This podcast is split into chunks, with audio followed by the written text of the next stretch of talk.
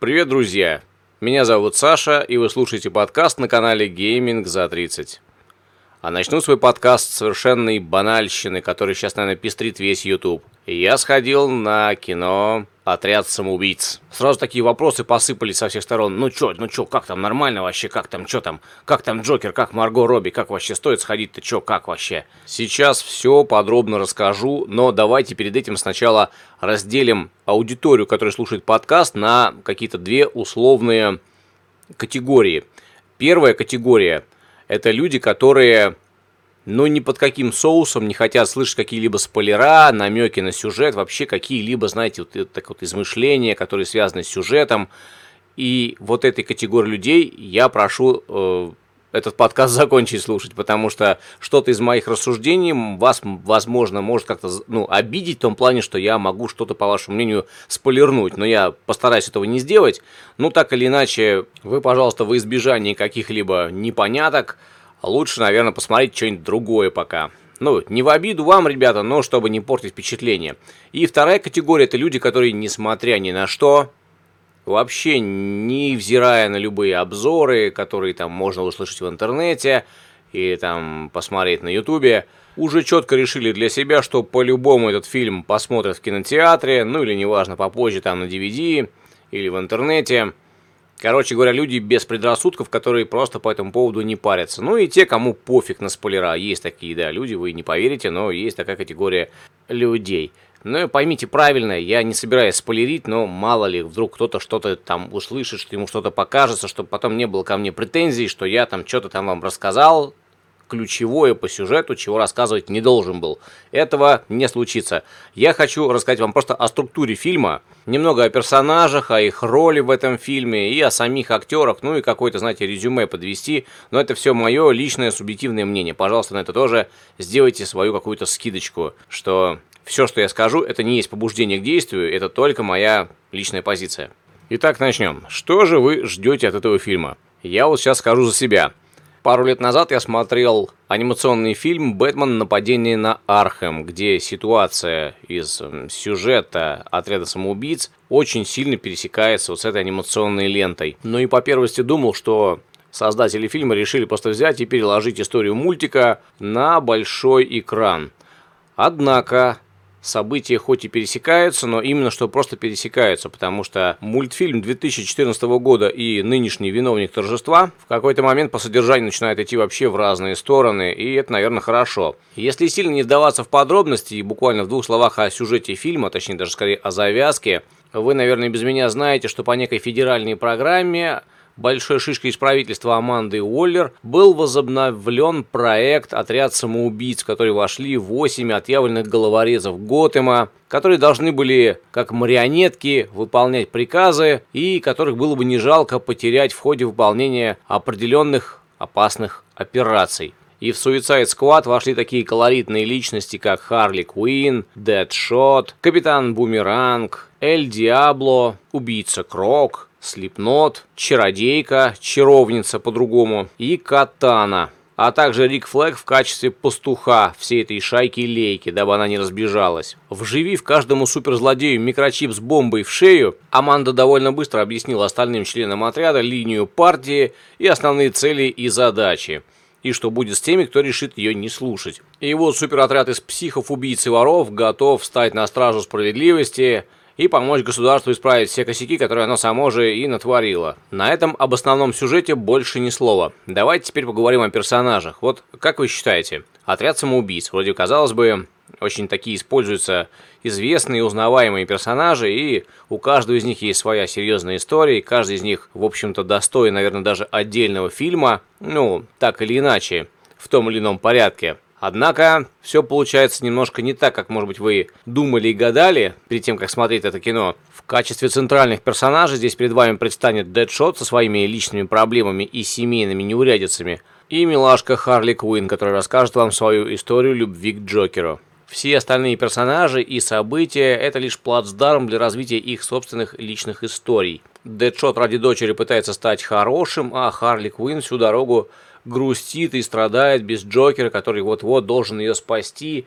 И вот эта вся ситуация, она немножко выбивается из идеи самого фильма. Плюс очень часто звучат такие призывы, уже ближе, наверное, к концу фильма, о том, что они не просто отряд, которым, где всем друг на друга плевать, а они на самом деле друзья, причем которым даже не чуждо самопожертвование, чего, конечно, в принципе не может быть. Очень сильно расстроил тот факт, что совершенно не раскрыт образ Джокера.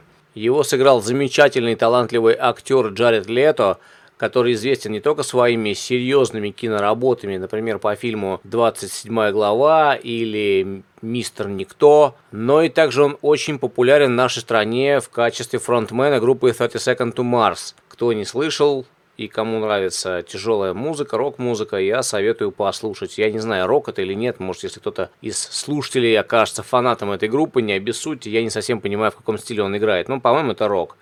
Песни замечательные, и группа тоже, и голос у него. А как актер он, мне кажется, реализовал себя уже давно. К сожалению, не так много у него ролей, но он очень, видимо, избирательно к этому вопросу подходит. И я советую вообще, вот кто смотрит и ценит качественные фильмы, посмотреть его фильмографию. В принципе, там провальных ролей нет. Он очень серьезно относится к своим ролям. И в данном случае очень совершенно жаль, что его персонажу не дали такого, знаете, сильного влияния вот именно на ход событий. Ну, то есть он как бы появляется периодически, но суть его безумия и его влияние там на персонажа, допустим, того же Бэтмена или вообще вот его влияние на сам Готэм, его практически нет к сожалению, вот он просто появляется, знаете, как для мебели, что Джокер это, наверное, все-таки самый популярный, самый известный суперзлодей из вселенной Бэтмена. Поэтому просто эксплуатируется его образ чисто в коммерческих целях. Как бы физически он, к сожалению, вот в этом образе отсутствует в этом фильме. Суть персонажа не раскрыта, равно как и нет ощущения существования Бэтмена в этой вселенной. Конечно, он появляется несколько раз в кадре, и каждый из суперзлодеев должен иметь на него, по идее, зуб, поскольку его исключительно стараниями они и оказались за решеткой. Но как-то вот, знаете, нет ощущения, что это Готэм, что здесь Бэтмен является законом. И это второй очень серьезный удар по имиджу Бена Аффлека в роли Бэтмена и очень серьезное упущение со стороны сценаристов и, и же с ними поскольку стараниями последних вот этих двух фильмов одного из главных персонажей Готэм Сити сделали чуть ли не каким-то эпизодическим героем. И опять же это выпало на смену актера, который должен играть Бэтмена Бена Аффлека. Его очень, кстати говоря, жалко, потому что это актер очень с большим потенциалом. И что с ним делают на экране в итоге вот этих всех монтажных операций и сценария. В общем, Бену Аффлеку в роли Бэтмена нужен отдельный фильм, вот без всяких вот этих вот примесей, чтобы он мог себя и реализовать, и чтобы ему дали разгуляться по полному на экране. Здесь, в данном случае, он тоже, как и Джокер, к сожалению, для мебели.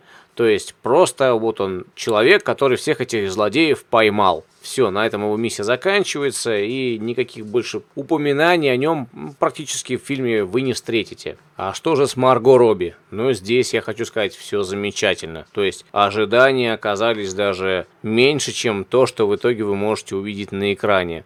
Помимо того, что это прекрасная актриса и очень эффектная женщина, все, что она делает с персонажем Харли Куин – превосходит все мыслимые и немыслимые ожидания. Вы увидите коктейль из безумия, обаяния и крутизны. На мой взгляд, это лучшее визуальное воплощение Харли Квинн как на экране, так и в комиксах. Ну и, конечно, Уилл Смит в образе Дэдшота все так же крут и серьезен, все так же задает перцу и приковывает к себе внимание. Также можем поздравить Кару Делевинь с комиксным кинодебютом в роли чародейки. Красивая девушка, красивая роль, очень приятно и интересно смотреть. А остальным персонажам отряда самоубийц повезло чуть меньше. Убийца Крок, Эль Диабло, Слепнот и Катана гораздо меньше и реже появляются в кадре, их влияние на события хоть и важно, но не столь заметно. Что, конечно, наверняка послужит разочарованием для поклонников этих суперзлодеев.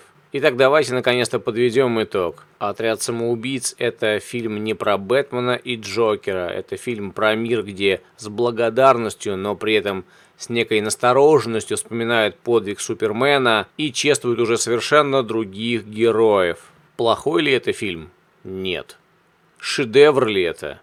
Нет. Любители комиксов будут пытаться разглядеть в персонажах знакомые черты, а те, кто пришли посмотреть экшен-кино, получат несравненное удовольствие, невзирая на огрехи в сюжете. Если уже смотрели этот фильм, пишите в комментариях свои впечатления, мне будет очень интересно почитать их. Расскажите, какой персонаж вам показался наиболее правдоподобным. Сравнивали ли вы этих героев с комикс-воплощениями или просто смотрели, наслаждаясь, невзирая на какие-то их прошлые подвиги. С вами был Саша с канала Gaming за 30. Подписывайтесь на канал, ставьте лайк. Всем пока.